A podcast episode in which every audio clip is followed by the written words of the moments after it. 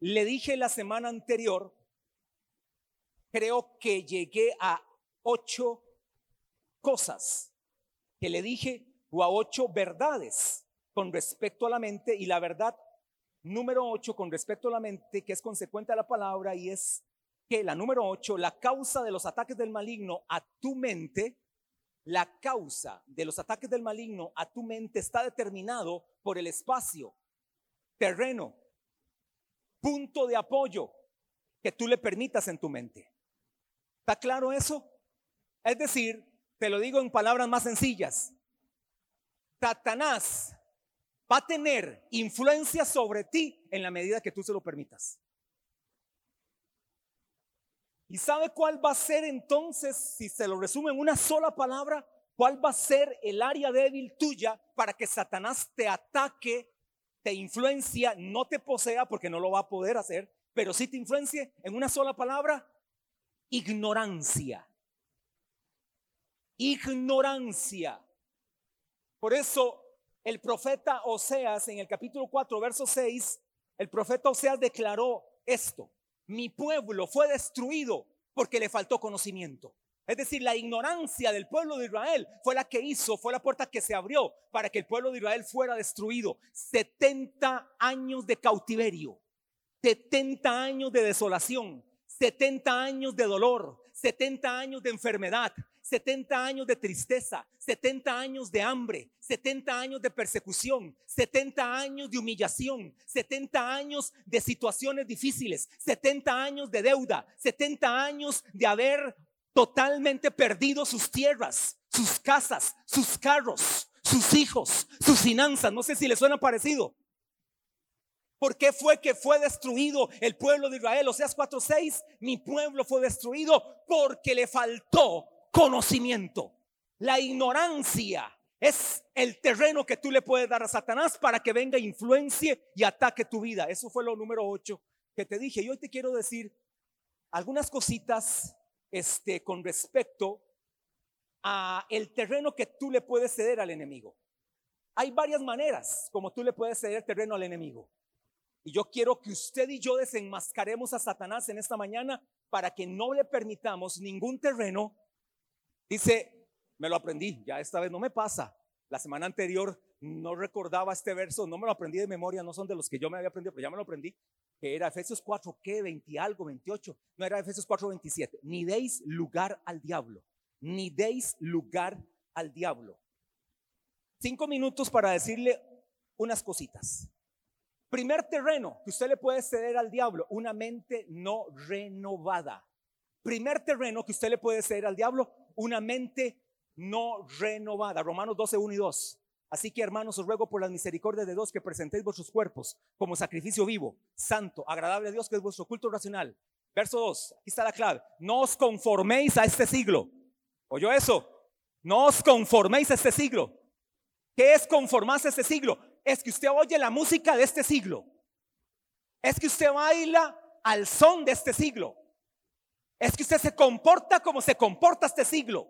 Unión libre, depravación sexual, ideología de género. No os, conforméis a este siglo. O no vivan de acuerdo a la corriente de este siglo. Afán, ansiedad, mentira, temor, cobardías, celos, contiendas. No, no son solamente los pecados escandalosos. No conformarse a este siglo no son solamente los pecados escandalosos, como borracheras, drogas, no, también mentira, falta de perdón, maledicencias, palabras oeces de su boca. Eso es conformarse este siglo. Sino, aquí viene la solución, sino transformaos, metamorfo. Metamorfo, ¿ustedes saben lo que es la metamorfosis? ¿Verdad? La metamorfosis es un cambio. Es totalmente una transformación. Ahí pudiéramos decir metamorfoseados, dígale que está al lado suyo, metamorfoseados, sino transformados por medio de qué? ¿Por medio de qué? La renovación de vuestro entendimiento o la renovación de vuestra mente. Usted y yo necesitamos la renovación. Una mente no renovada es un terreno para Satanás. Una mente no renovada es un terreno que usted le cede a Satanás para que él pueda ejercer autoridad sobre usted. Ahora, hermano, entienda esto. Después de la regeneración, si la mente no es renovada, se proporciona bases para la operación del enemigo. Los ojos del corazón no han sido iluminados de forma completa y pueden estar velados en algún área. ¿Sabía que su corazón tiene ojos? Según una palabra, tu corazón tiene ojos. Dígale que está al lado suyo, su corazón tiene ojos. El problema es que cuando usted es regenerado, los ojos de su corazón son iluminados, pero usted tiene que ir provocando esa renovación para que sean iluminados de forma total. Pero si usted no permite la renovación, los ojos de su corazón o los ojos de su entendimiento, de acuerdo a Efesios 1, 17 y 18, están siendo ciegos. Y entonces usted no sabe por dónde caminar porque no tiene una mente renovada. Para que los ojos de su corazón sean diáfonos, 20-20, estén bien, bien, bien, con una visión total, tienen que ser renovados. Con respecto también a la renovación, un cristiano que permanezca carnal facilita la no renovación de su mente.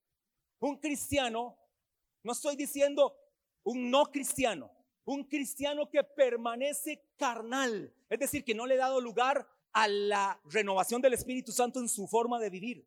Un cristiano que permanezca carnal facilita la, la, no renovación de su mente y por lo tanto el enemigo utiliza de sus estrategias para mantenerle cautivo. Si usted no facilita la renovación de su mente, Satanás te puede tener cautivo. Por eso dice la orden del apóstol Pablo en 2 de Corintios capítulo 11, 3 al 5, llevando cautivo todo pensamiento a la obediencia a Cristo, es decir, el tamiz por el cual usted pasa sus pensamientos se llama la obediencia de Cristo. Como un colador, para que usted tenga la idea. En ese colador es Cristo, la mente de Cristo. Usted pasa los pensamientos por ese colador, el pensamiento dice, no voy a perdonar. Pasa ese pensamiento, no, ese pensamiento se queda. Voy a hacer este una venganza en esto. Ese pensamiento pasa por el tamiz, por la obediencia a Cristo. Voy a divorciarme, estoy harto de esta vieja y de este viejo pasa por el tamiz ese pensamiento, la única causa por la cual se permite divorcio y aún pudiera haber restauración, pero la única causa por la que hay admisión a un divorcio la dijo Jesús por causa de adulterio solamente. Y otra dijo Jesús, la dejó ahí, o por la dureza de tu corazón. La gente se divorcia porque son duros de corazón, pero no porque tienen fundamento, no porque tienen base bíblica, ¿Sabía que en la cultura, por qué Jesús tuvo que hablar esto? Porque en la cultura judía se divorciaban porque la mujer le cocinaba al marido, pero no le gustaba la comida que le hacía la mujer. Entonces era una razón para divorciarse. O sea, una estupidez legítima como la que sucede en muchos casos hoy día en medio de los cristianos que están en la iglesia, que se divorcian igual que los impíos. Y fornican igual que los impíos. Y escuchan música secular igual que los impíos